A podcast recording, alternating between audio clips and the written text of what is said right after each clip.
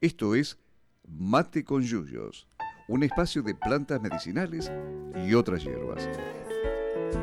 Para intercambiar saberes sobre plantas, queremos conocer para qué sirven, sus historias, las leyendas y su vínculo con las personas. Mírenme, soy feliz entre las hojas que cantan. Conducido por Laura Gabucci, Bruno Luz y Martín Rodríguez Morselli, docentes extensionistas de botánica de la Universidad Nacional de Luján. Cuando voy a dormir, cierro los Hola, buenas tardes. Mate con Yuyos de nuevo en el aire.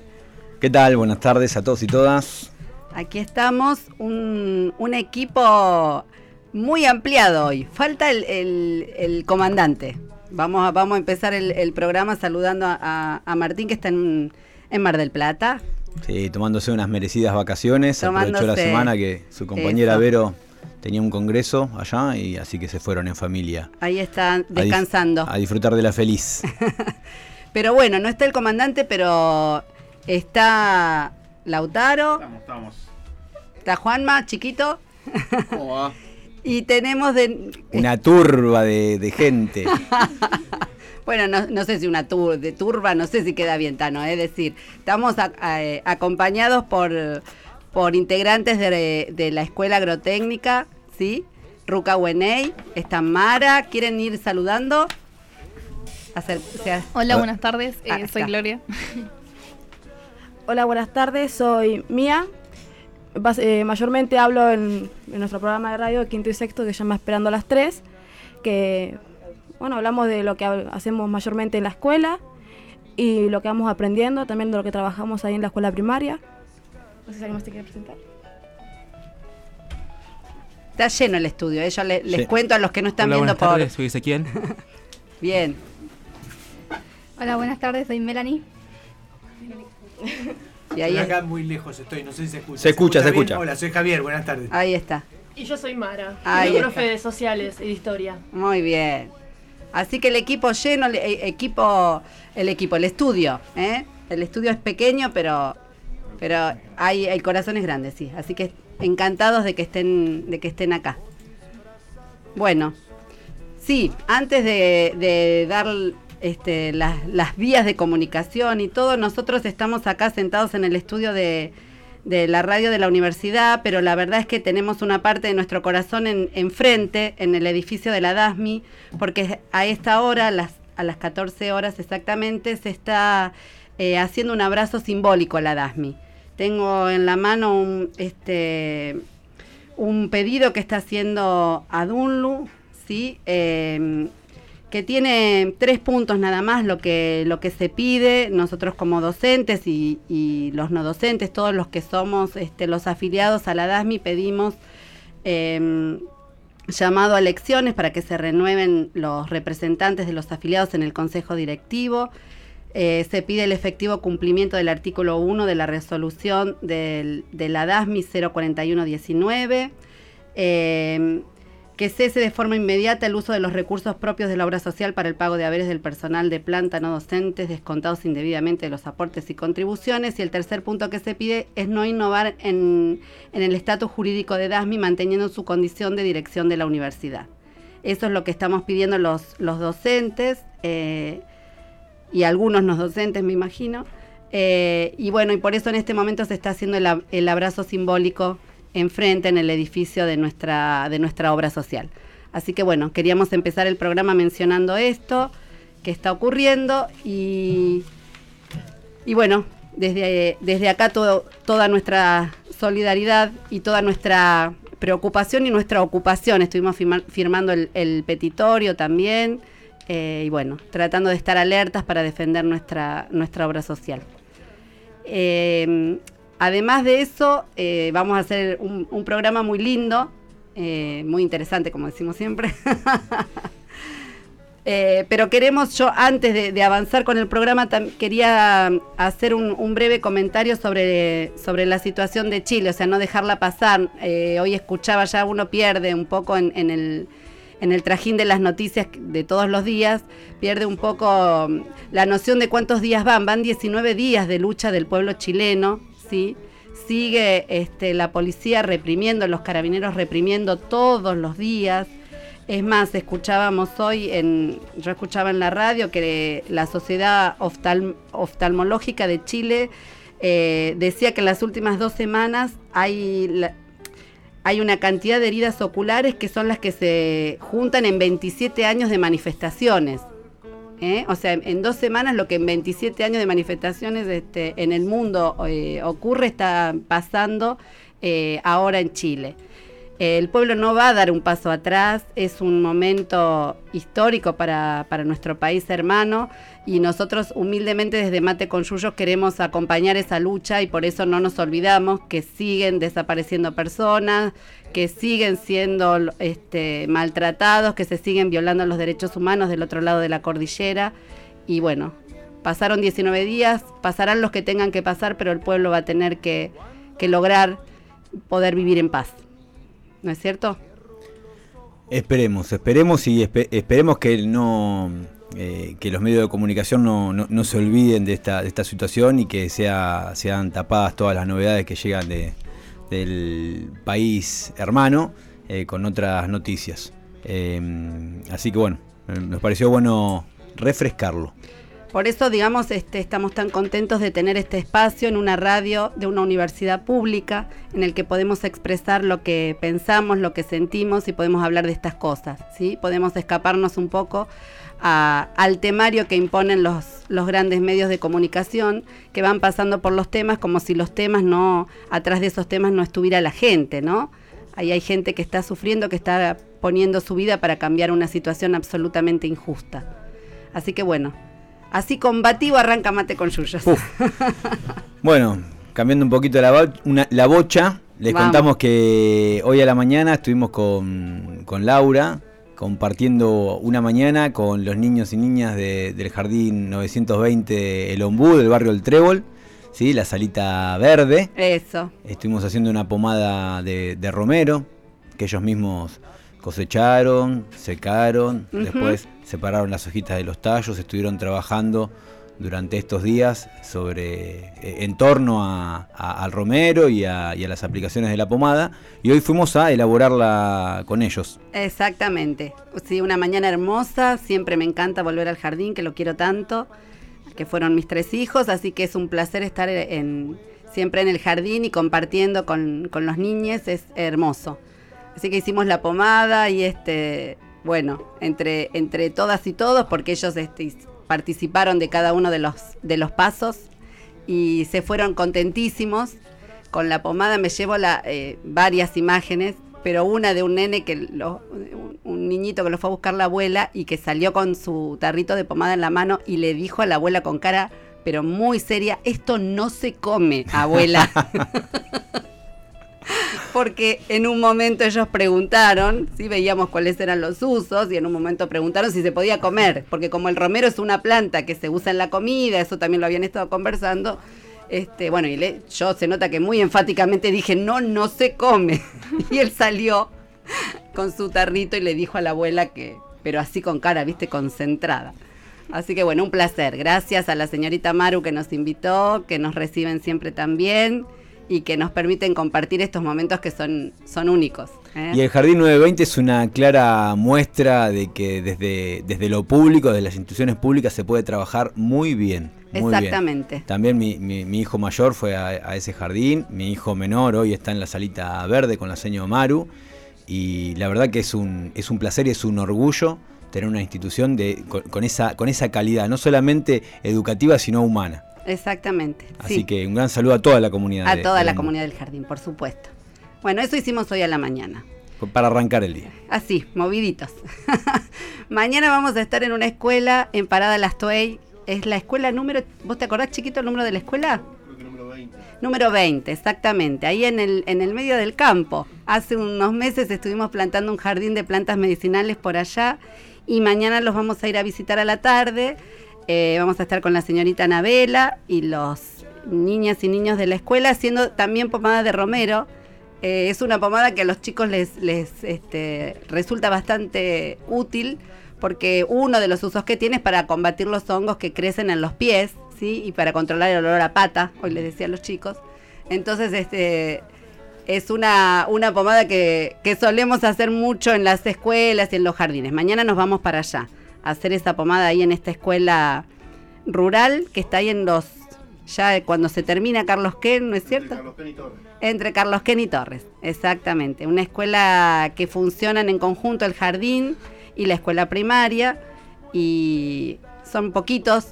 Este, bueno, ahí están cuidando el jardincito que plantamos hace unos meses y vamos a ir entonces a hacer esta, esta actividad mañana en la tarde. Primero vamos, vamos a dar clase en la mañana, bueno, todas esas cosas. Eh, y contamos de qué, de qué va. Sí, con- contamos que hoy es eh, 6 de, de noviembre. Eso. Sí, y eh, hay una efemérides hoy, muy importante. Hay un efemérides. Esto, esto está todo organizado, Está Tano. todo organizado. Está- la producción de este programa, mirá. Impresionante. Yo temo que la quieran llevar para algún programa de alguna otra Ya radio. El cosmos se alinea para la producción de esta radio. El Cosmos nos, nos está ayudando. El programa de hoy es sobre el Parque Nacional El Palmar. Ahora les vamos a contar por qué nos decidimos por ese tema. Pero hoy es el día de los parques nacionales. Eh, El día que elegimos hablar de, uno de, de los, de los parques que tenemos en nuestro país es justamente el día de los parques nacionales. El- se, se conmemora hoy este, este día porque en el año 1903 el, em, el Perito Moreno hace una donación de unas tierras que eran de su propiedad, unas aproximadamente 7.500 hectáreas allá en el sur, entre la Laguna Frías y Puerto Blés, cerquita de Bariloche.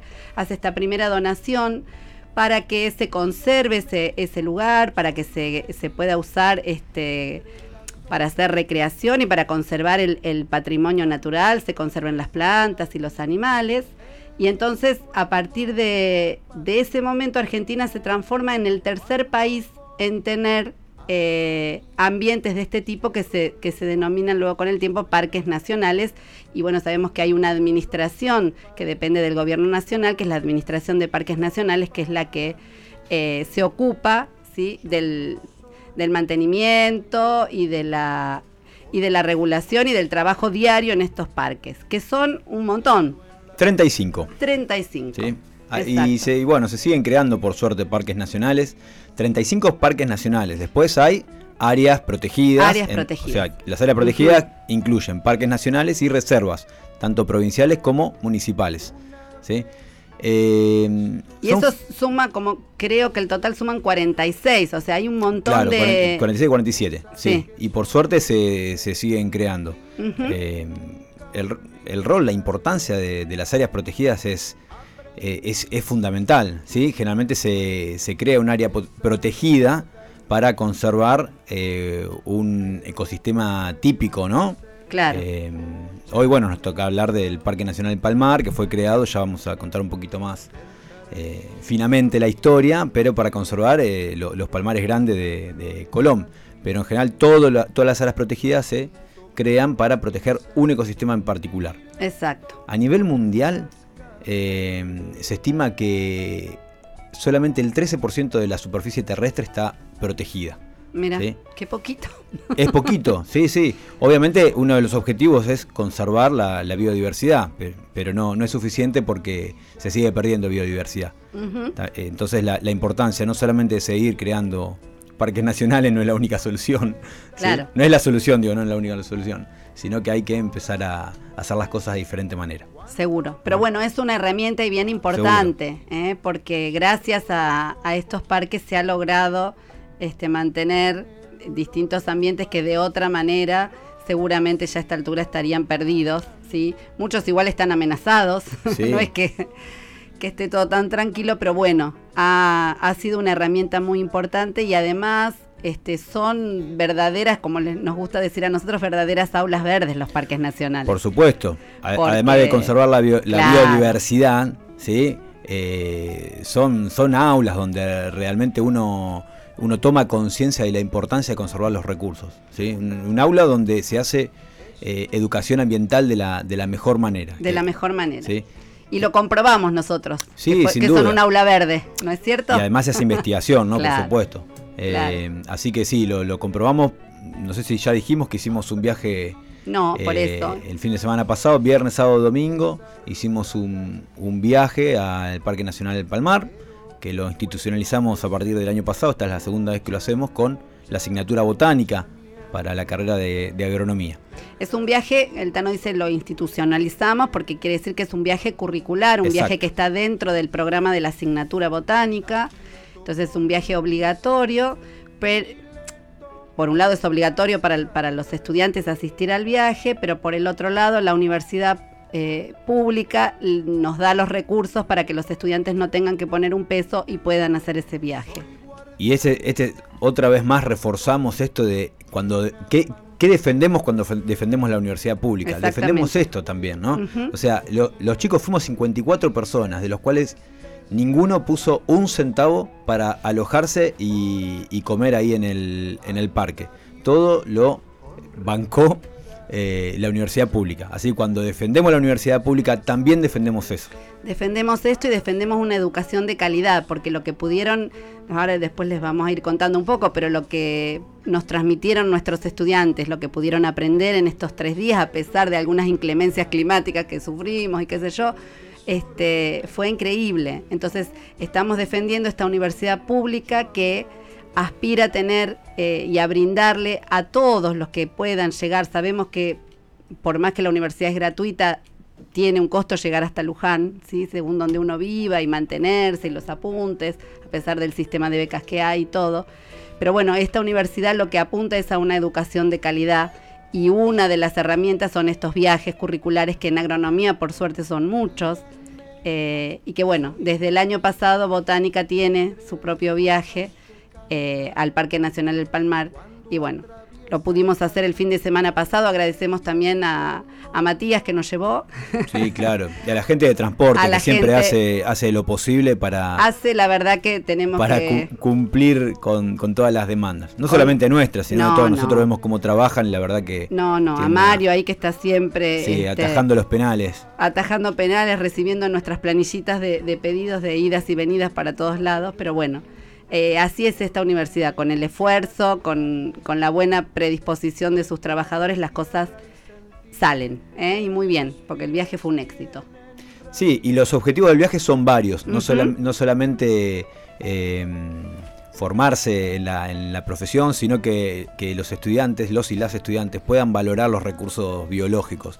Uno hasta que no lo ve, hasta que no lo vivencia, ¿sí? Eh, no, lo, no lo puede valorar, porque para valorar hay que conocer. ¿sí? Exactamente. Eh, solamente se valora lo que, lo, que se, lo que se quiere y para querer hay que conocer. Entonces, la mejor manera es ir al Parque Nacional y convivir con la naturaleza en forma, en forma directa, porque Claro. vamos, vamos a camping, ¿sí? armamos las carpas, lo- los estudiantes se tienen que conseguir to- las carpas y todo lo que, todos los elementos de camping. Eh, eso, el camping para, para aquellos que, que hicieron camping alguna vez, sabe de qué se trata, es como que eh, fomenta eh, el, el trabajo y el vínculo, ¿no? El trabajo comunitario y el vínculo con otras personas. Hay cosas que se tienen que hacer comunitariamente ¿sí? y coordinadamente. Entonces, es uno de los objetivos también de este viaje, la integración, no solamente entre los estudiantes, sino entre los, entre los estudiantes y, y los docentes también, ¿no? Además de... de- Sí, de una oportunidad para, para conocernos con nuestros estudiantes. Nosotros tenemos una materia anual, o sea, estamos todo el año juntos y bueno, este, este viaje nos permite compartir un montón de, de cosas. Así que bueno, felices, volvimos de este... ¿Cu- ¿Cuánto que hablamos? ¿Cuánto que hablamos? Le- yo le, le señalo el reloj a Laurita porque... Pero este programa no nos va a alcanzar para nada, no puede ser. Bueno, ¿eh? este, sí, Así que, bueno, si quieren escuchamos un, un temita musical y después seguimos hablando del Parque Nacional del Palmar. dale. ¿sí? Eh, vamos a ir con un tema de, de Inti Gimani eh, para solida- solidarizarnos con el pueblo chileno. ¿sí? En este caso vamos a escuchar Canción del Poder Popular, que fue una especie de, de- de himno del pueblo chileno eh, allá por los tiempos de, de Allende. ¿sí? Así que lo escuchamos y, y, bueno, sigue siendo muy actual. Exacto.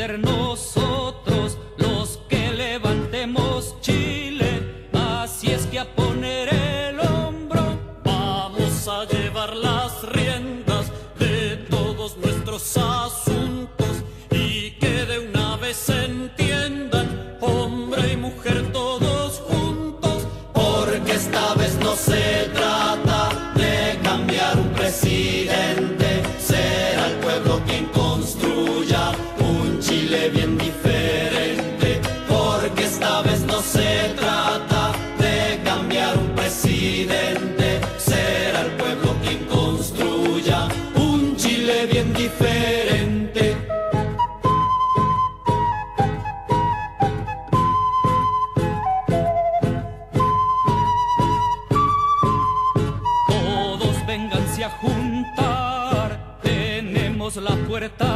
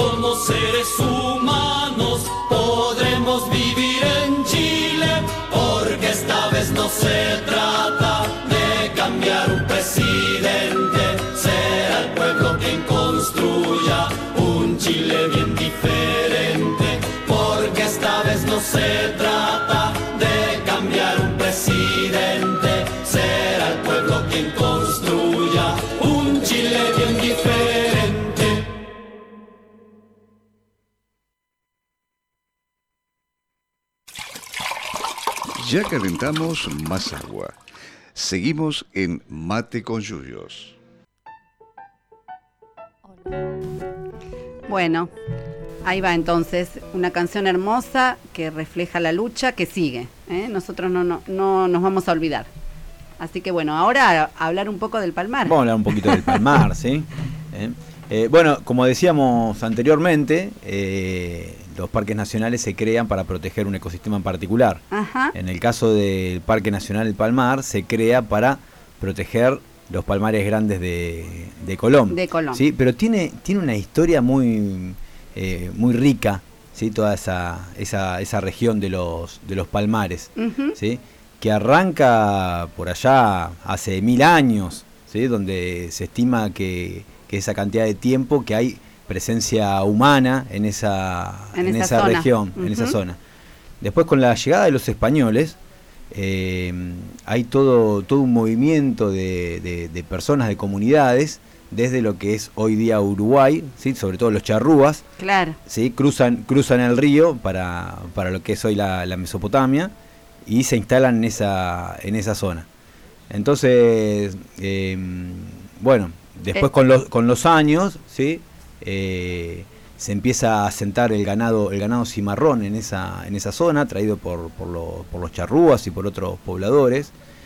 Y por las por la condición geográfica de, de la, de la región, o sea, empieza a proliferar mucho, mucho el ganado, Sí. eh, y, pero también se empiezan a alojar eh,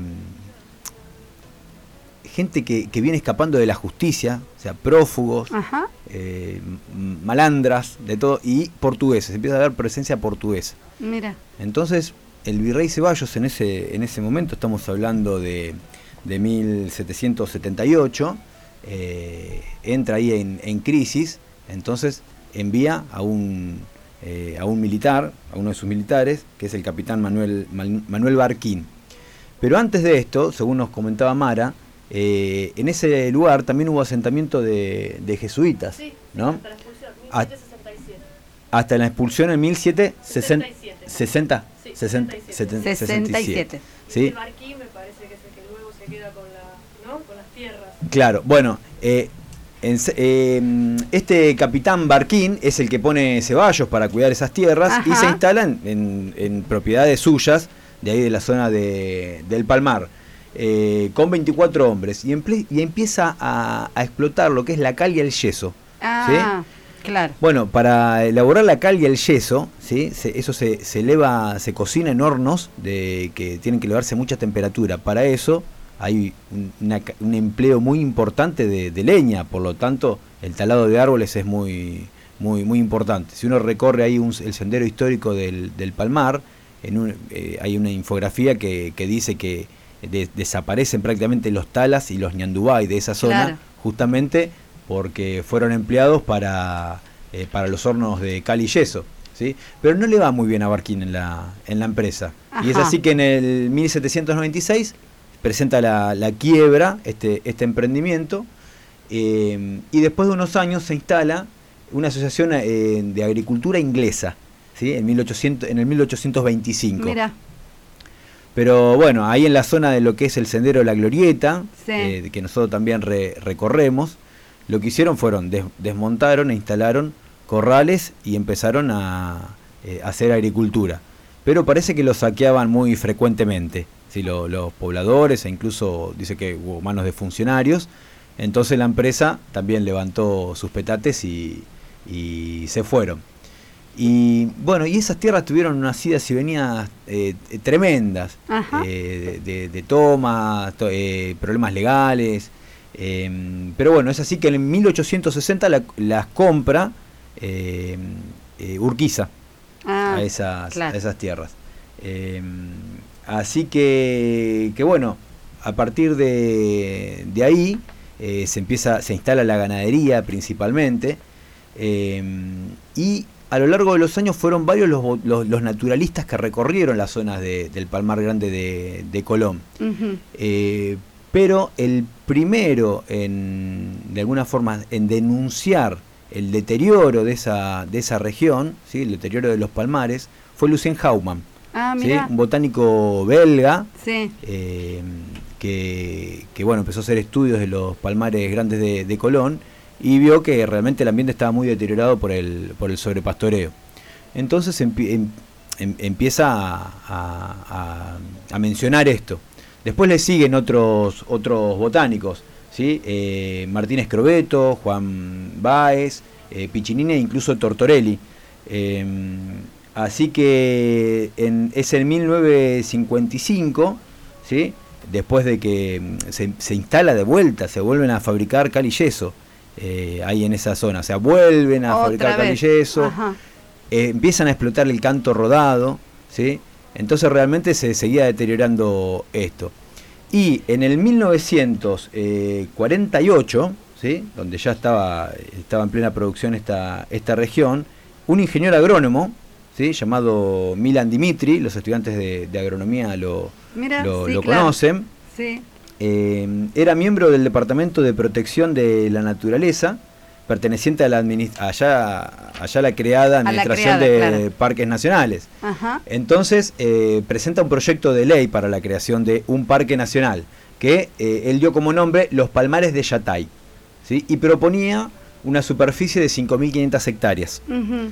Eh, en 1965, por ley nacional, se encomienda la expropiación de 14.000 hectáreas. Sí. ¿sí? ¿Y qué pasó? Y recién en no mil- son. no, no son 14.000 hectáreas. En 1970, por ley provincial, o sea, la, la- la provincia de Entre Ríos cede al Estado Nacional 8.500 hectáreas. Ahí va. Porque alegaba que el resto de las hectáreas, ¿sí? de esas 14.000, estaba muy, muy, de- muy degradado para eh, ser un área protegida. Entonces Ajá. solamente cede 8.500 hectáreas, que son las actuales Que 8.500 es la, hectáreas que la conforman que tiene el parque. el sí. Parque Nacional eh, El Palmar, que se llamó finalmente.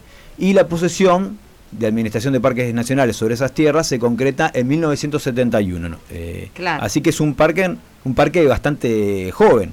¿sí?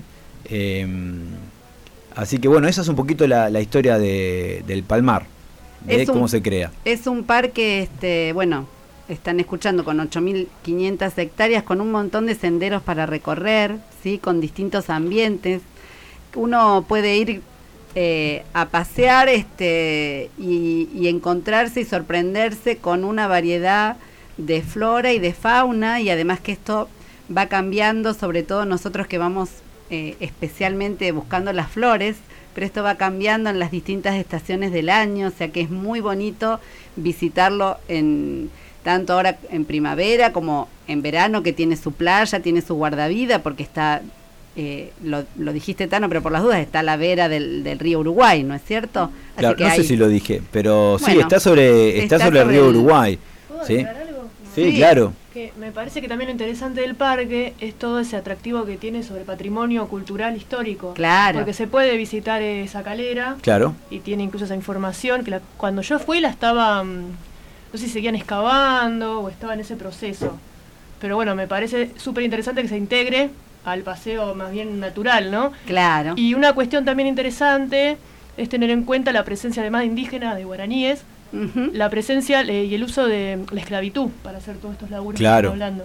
Sí, sí, este, presencia, barqui- eh, este barquín, sí, barquín, eh, era esclavista. sí. era esclavista, entonces Así que seguramente, ¿no? La presencia de esclavos, de afrodescendientes y además de mano de obra indígena. Claro. Sí, incluso eh, un compañero nuestro, Guillermo Dofo, que también suele, suele ir, él también es docente en la, en la Facultad de, de Naturales de La Plata, eh, nos decía que hay, hay restos fósiles, se encuentran habitualmente restos fósiles en las costas del río Uruguay, fácilmente.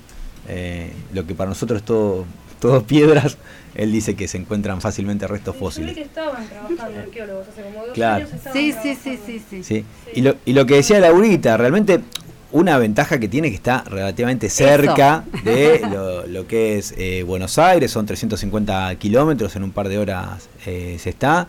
Hay un camping bien consolidado donde lo atiende gente eh, muy, muy, muy atenta, muy, muy amable. Ya somos... eh, somos como de la casa ahí. Hace, yo par- particularmente hace muchos años que, que voy, es uno de mis lugarcitos en el mundo. Eh, y como decía Laurita, es muy, muy lindo de ir porque sobre todo con la, con la familia, no solamente por el, por el camping, que, que es muy, muy lindo y agradable, sino que tiene una costa sobre, una playita sobre el río Uruguay. eh, así que, y diversos ambientes Eso. lo constituyen cuatro ambientes bien, eh, bien diferenciables. ¿Sí? Uno lo que son la- la- las sabanas, se llaman sabanas, que son pastizales salpicados por árboles en este caso. Los árboles son palmeras, la palmera Butia Yatay. ¿sí? Exactamente. Que tiene, un- tiene un nombre, ya que no está eh, Martín. Bueno, que es el Butia, Butia Yatay, justamente. ¿sí? Que se le dice Yatay. Se le dice ya. Exactamente. Eh, hay varias palmeras nativas de Argentina, bueno, esta, esta es, Es una, una. es una de ellas, ¿sí? y no es exclusiva de Entre Ríos. Eh, está también en Corrientes, en, en el este de, de Santa Fe, ¿sí? y la compartimos con nuestros hermanos uruguayos, y está también en el sur de Brasil. ¿sí? Eh, ah, y también en Chaco y Misiones. Eh, bueno, esta, esta palmera que es, que es endémica, sí quiere decir que crece solamente en, en esa, en esa región, después no crece en ningún otro lugar de- del mundo. eh, suele tener una altura bastante importante y uno cuando va ve, la, ve las palmeras dice cuántos años tendrán estas palmeras. Bueno, Sí. se estima que la- las más altas, que son las que más abundan, tienen entre 250 y 350 años. Así que son bastante longevas. Son longevas Sí. y tienen esos troncos claritos. Sí, la eh, verdad que es- brillantes. Eh, es un paisaje hermoso. Las que tienen 12 metros. ¿eh? Las que tienen 12 metros. Son las, sí, las más altas, no sé qué, qué altura, qué altura Sí, tienen, pero... de 12 metros y las hojas llegan a medir 2 metros. Ah, mira, mira vos qué dato nos tira. Muy Eh, bien. ¿Cómo era tu nombre? Mira, ¿Eh? Mía. Mía. Eh, así que sí, Claro, las seguramente. más altas, las más sí, altas. sí, sí. ¿Eh? Eh, bueno, y después hay otro. Bueno, ahí quiero aclarar algo. Eso es un pastizal con palmeras. Sí. Y, sin e- y, y uno y los pastizales por ahí no, no, no- no son muy renombrados. Uno cuando piensa en biodiversidad piensa. ¿En qué piensa? En selvas, por ejemplo. Selvas, bosques. En selvas, bosques, árboles, muchos árboles. Sin embargo, los pastizales suelen, son eh, ecosistemas muy diversos. Por ejemplo, en el caso del palmar, el mayor número de especies vegetales se encuentran en los pastizales. En los pastizales, O sea, claro. es el ambiente más diverso del, del palmar. Mira. Aunque también tenemos selvas en el palmar, lo que son las, las selvas en galería, ¿sí? que es una selva que viene desprendiéndose de lo que es la selva, la selva misionera y va bajando por las costas de los ríos, eh, en este caso Uruguay, ¿sí? Eh, y la encontramos también, además de las costas del río Uruguay, en los arroyos eh, tributarios, que en este caso son Arroyo Los Loros y Arroyo El Palmar. ¿Sí? Entonces ahí vemos, encontramos todo un ambiente selvático, Hermoso. donde no solamente hay, hay árboles, sino que hay enredaderas, Lianas. lianas, ¿sí? epífitas. Sí. eh, Epífitas son plantas que crecen sobre otras, ¿sí? que no son parásitas. Lo único Claro. que hacen es usar a la otra planta como soporte. por ejemplo, las orquídeas son epífitas, los claveles del aire son epífitas. Exacto. ¿sí? Y también encontramos todo un, un manto en el sotobosque, ¿no? En la parte, en la parte interior de esa, de esa selva. ¿sí? Esa selva se crea justamente no solamente por la cercanía al agua, que hace que el ambiente ese sea, sea más, más húmedo, Sí. eh, sino que hay toda una, eh, una regulación, se genera todo un microclima por la gran masa de, de- de agua que significa el río, el río Uruguay, ¿sí? que mantiene la temperatura un poquito más elevada que el resto, que tierra adentro, digamos. Claro. ¿sí? Entonces, bueno, ese microclima hace que se instale eh, la selva en galería. Y muchas especies son propias de eh, la selva misionera, ¿sí? un poquito más empobrecida que la selva misionera, a medida que vamos al sur, eh, que nos acercamos hacia el río de la Plata, los ríos Paraná y Uruguay se van empobreciendo en, en especies. Eh, bueno, y después... Pero es una buena aproximación. Sí, ¿eh? seguro. Es más cerca que ir a Misiones, si uno no puede llegar hasta Misiones, ¿sí? Es un- una buena aproximación a, a- a un ambiente selvático, meterse en, uno, en los senderitos del parque. Y después hay otro, mm, eh, hay otro ecosistema, otro ambiente, que es el de bosques xerófilos. Sí. ¿sí? Eh, que son bosques que eh, tienen especies con hojas más chiquitas, frecuentemente presentan espinas, son árboles más bajos, con copas más, más ralas, más dispersos, ¿sí? el bosque es mucho más, más abierto, hay más presencia de, de- de hierbas y, y arbustos, Sí. son bosques más, más abiertos, ¿sí? asociado a eh, menor retención de agua desde, desde el suelo. Para que se, una- para que se den idea, eh, un bosque xerófilo es aquel donde aparecen eh, los, los algarrobos, los espinillos, ¿sí? en este caso aparece el ñandubay, que es un algarrobo, ¿sí? es un algarrobo, nada más que eh, no se lo llama algarrobo, sino que se lo llama ñandubay. Se lo conocerá por ahí, eh, algunos conocerán el- lo que es el balneario ñandubaizal, que queda cerca de Gualeguaychú, Claro. que hace alusión justamente a una zona de, de- de donde crecen mucho los, los ñandubay, Los ¿sí? que es. Prosopis affinis. Bueno, y por ahí no hablamos de, fi- de fitogeografía, No. ¿sí? porque Argentina está dividida en regiones fitogeográficas. ¿sí? O sea, en función de eh, eh, cómo crece la vegetación en relación a las diferentes regiones. Ujú. Estas regiones las, pu- las propuso eh, Ángel Julio Cabrera, ¿sí? otro, otro agrónomo, Agrónomo. ¿eh? en el 56 creo. Eh, bueno, y hay diferentes regiones fitogeográficas, ¿sí? así que está la, llanura, la, la región pampeana, la región chaqueña. En este caso tenemos la región del Espinal, que es toda una medialuna que bordea la región, la región pampeana, ¿sí? donde prácticamente lo ocupa eh, Buenos Aires, gran parte de Buenos Aires, sur de, sur de Santa Fe y, este- y sur de Córdoba, Córdoba. ¿sí? y este de, de La Pampa. Bueno, toda una medialuna que, a- que, que abarca lo que es centro norte de Entre Ríos y Corrientes y va por parte centro de Santa Fe, ¿sí? centro de Córdoba, gran parte de, de La Pampa y termina en la botita de, de Buenos Aires. Eso es lo que es el Espinal. Bueno, el Palmar, el Parque Nacional del Palmar, está enclavado dentro de, ese, de, esa, eh, de esa provincia fitogeográfica. ¿sí? Dentro de lo que es el distrito, es como si fuese una división más chiquitita dentro de la provincia, distrito del Ñandubay, justamente. Justamente, sí. ¿eh? Por la presencia de, de Ñandubay. Bueno, y después hay otro, otro ambiente más, ¿sí? que está más, más salpicadito, que son los bajos inundables. ¿Sí? Lugares donde que, que se inundan y al, por, por tener agua permanente eh, tienen una vegetación eh, Especial, especial, adaptada a esas particular. condiciones, claro. ¿sí?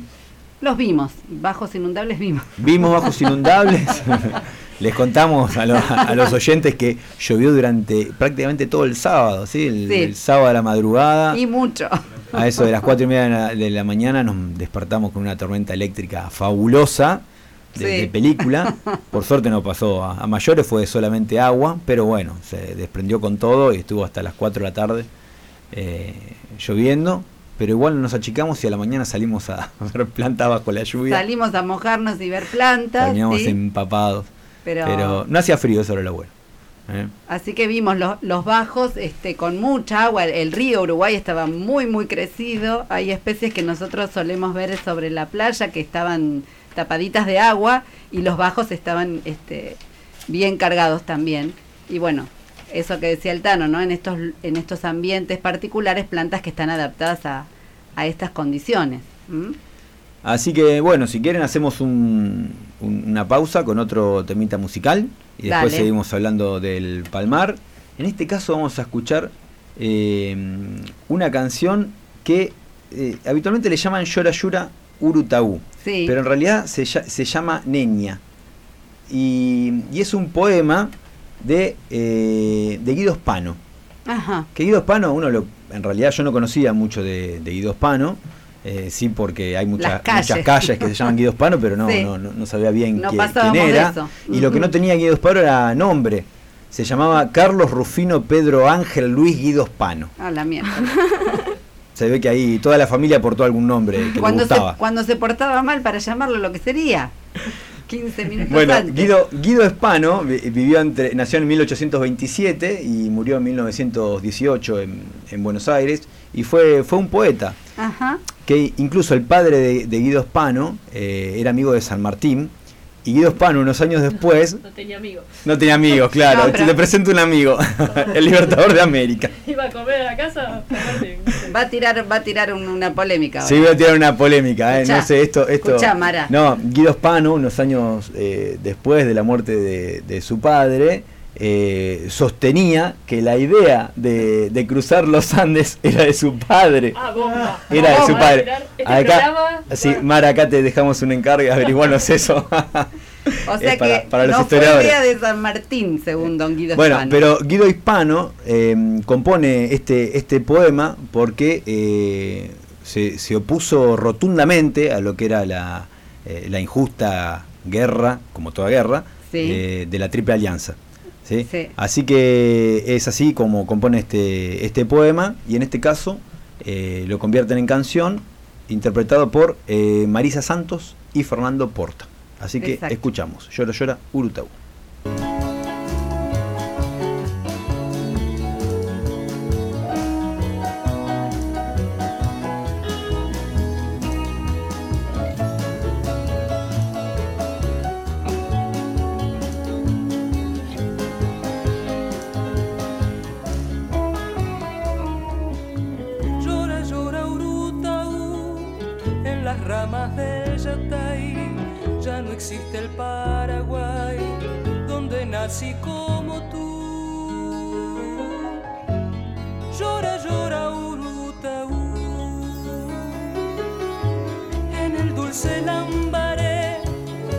En mi cabaña, vino la guerra y su saña, no ha dejado nada en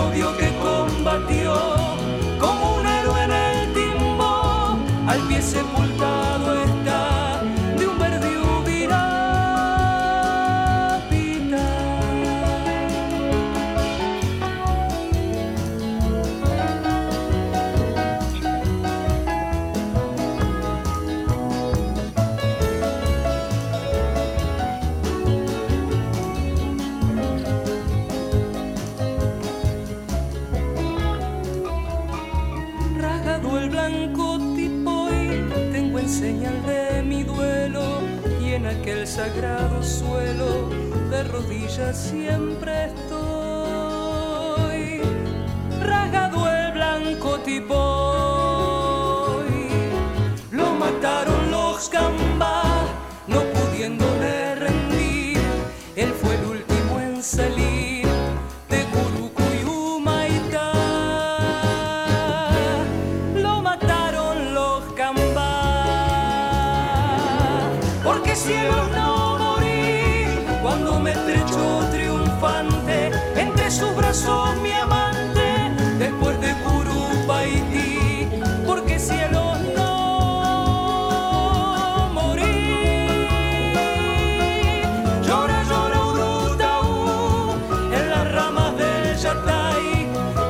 existe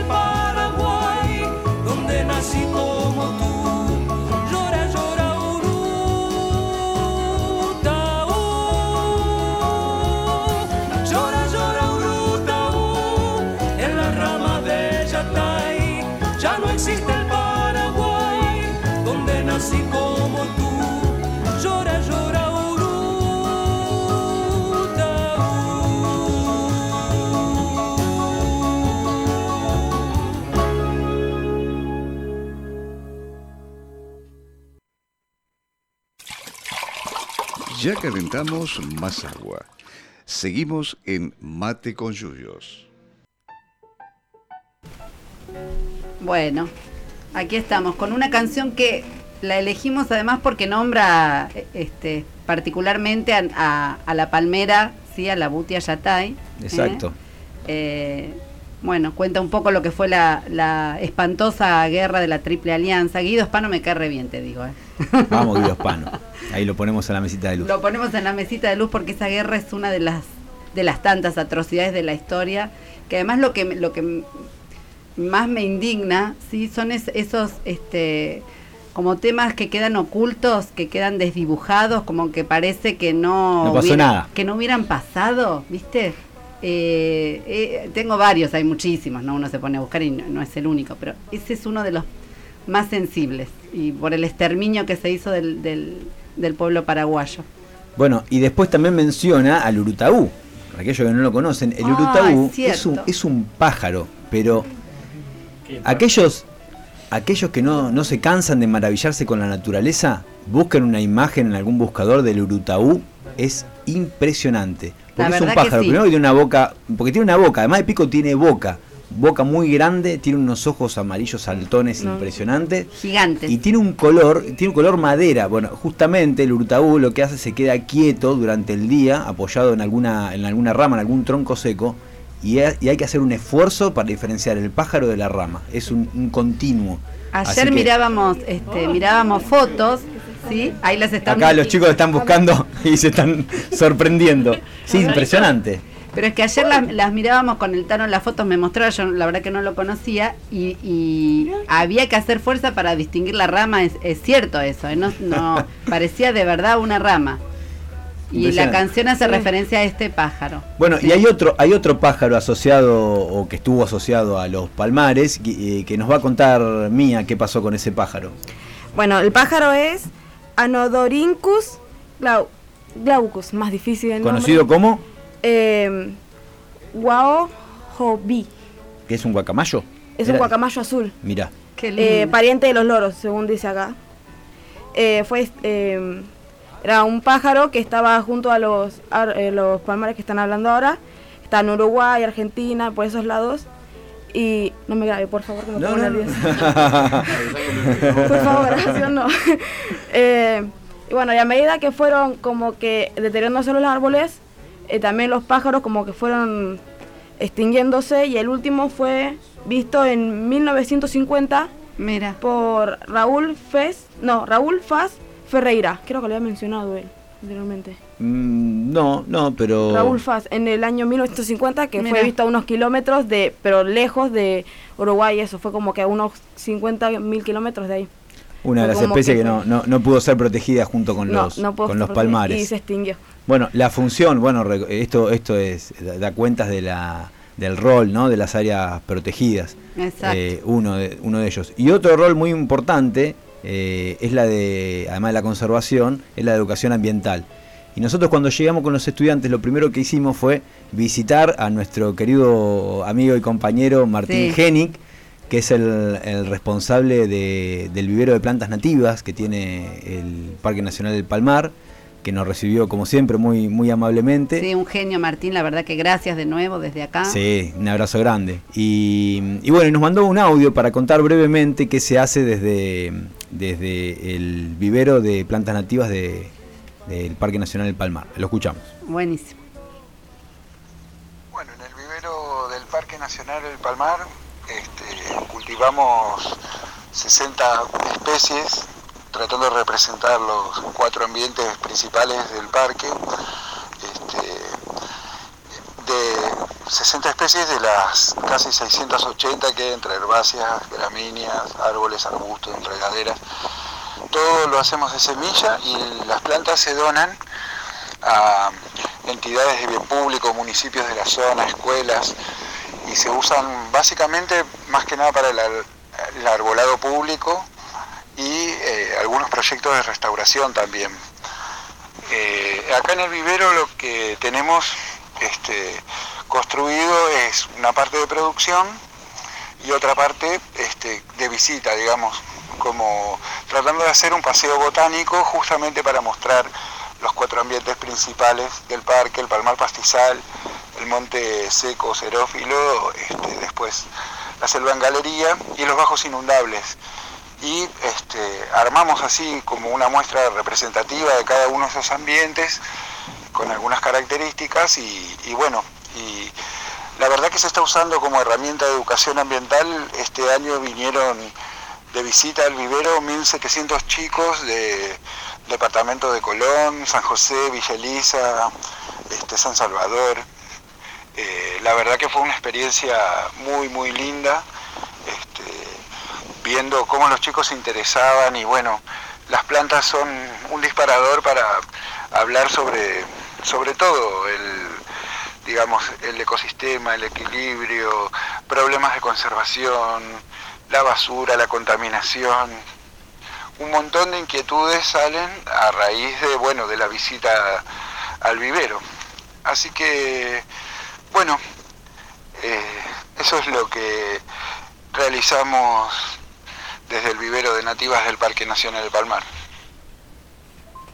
Bueno, la verdad que re, re interesante este, lo que lo que nos cuenta Martín y nos recibió ahí el, el viernes en cuanto llegamos con éramos 54, así que nos recibió, nos mostró las plantas, siempre nos, nos traemos algún regalito de ese vivero además para nuestro jardín botánico.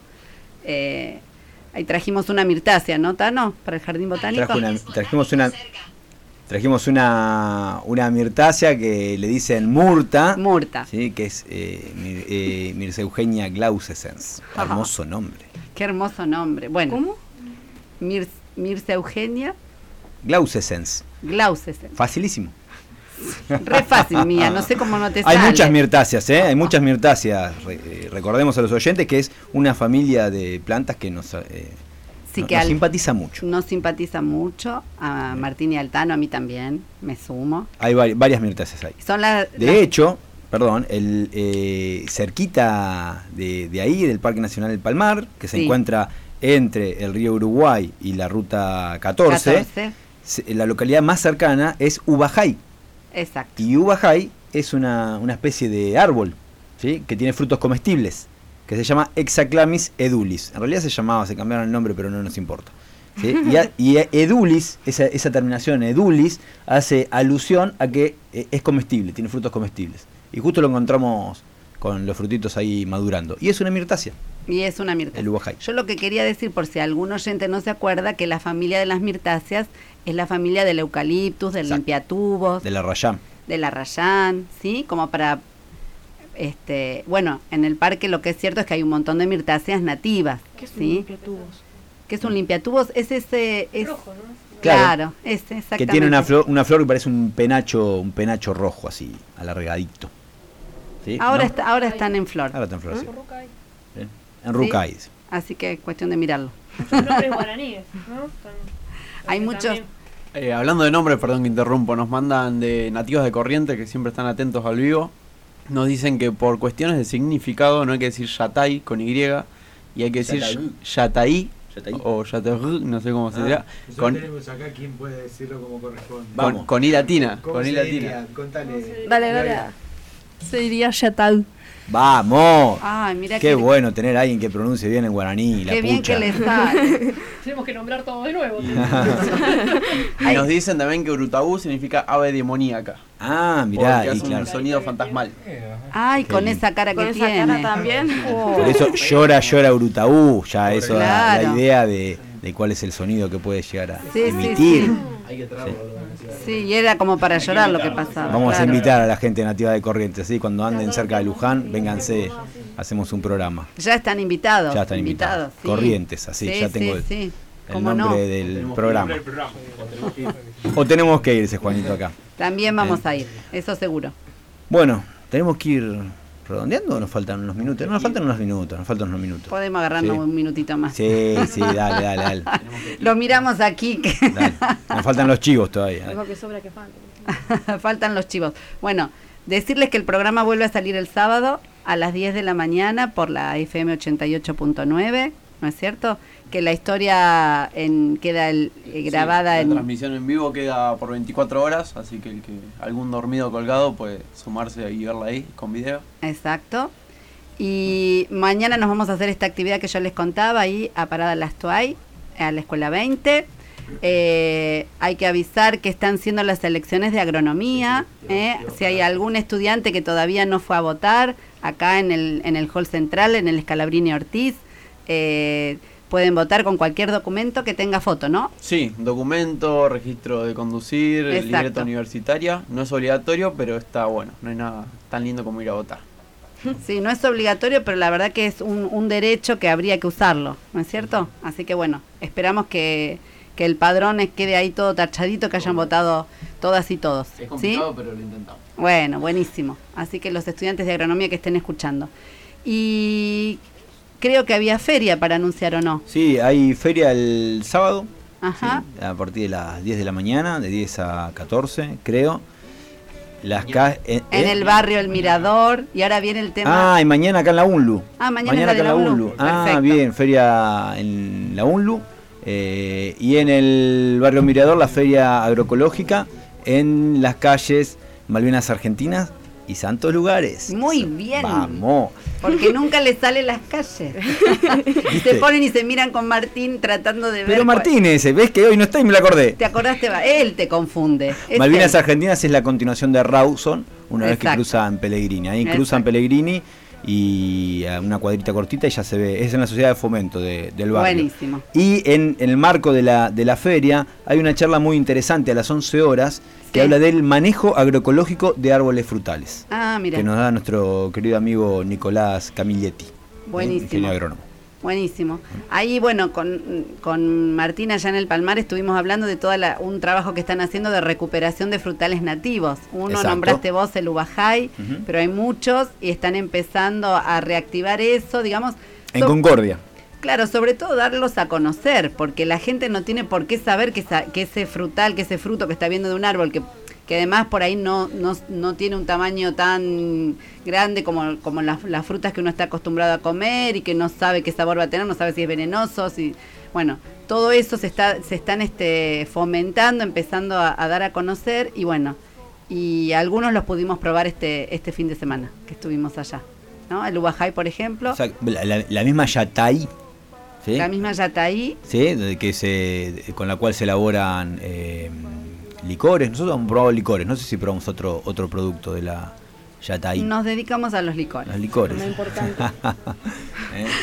No trajimos al programa porque viste después nos acusan. Así que, que, de- de- de que nos pasamos, este, en este programa no hemos bebido nada más que mate con y, y agua. El Sí, que sí. viene vamos a ver porque no este, no sé qué nos depara. No sabemos qué nos depara el programa que viene. Así que bueno. eh, ya está. Se No nos- tenemos que ir, sí, como siempre nos quedan un montón de, Quedan un de montón de cosas porque plantas en el La verdad es que en el, en el, en el Palmar uno, según como quiera, como quiera ponerse a mirar este, y a observar, puede encontrar plantas eh, ornamentales, medicinales, eso veíamos un poco ayer que conversábamos sobre lo que íbamos a decir hoy, así que hay un montón de cosas para hablar, este, pero bueno, como tenemos años de programa ya en, en algún otro lo vamos a contar.